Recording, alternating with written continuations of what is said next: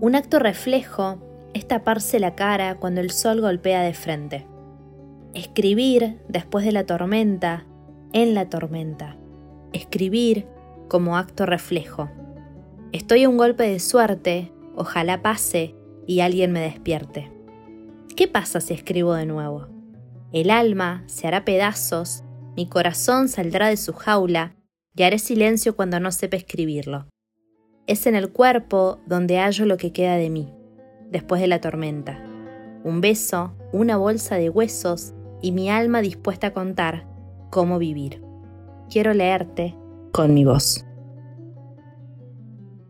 Cuando se me cayó una hoja al piso, encontré dos palabras tuyas. Estoy bien. Cuando uno deja la puerta abierta porque se ha ido, un sollozo debería sonar.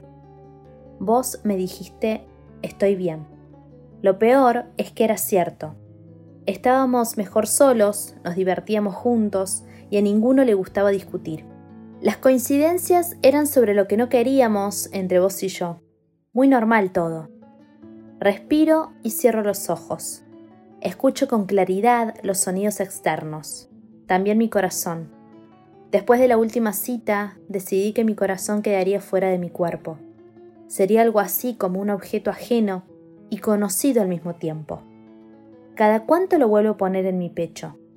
Cuando me acuerdo, cuando hay eclipse o simplemente quiero sentir mejor alguna canción. Respiro profundamente.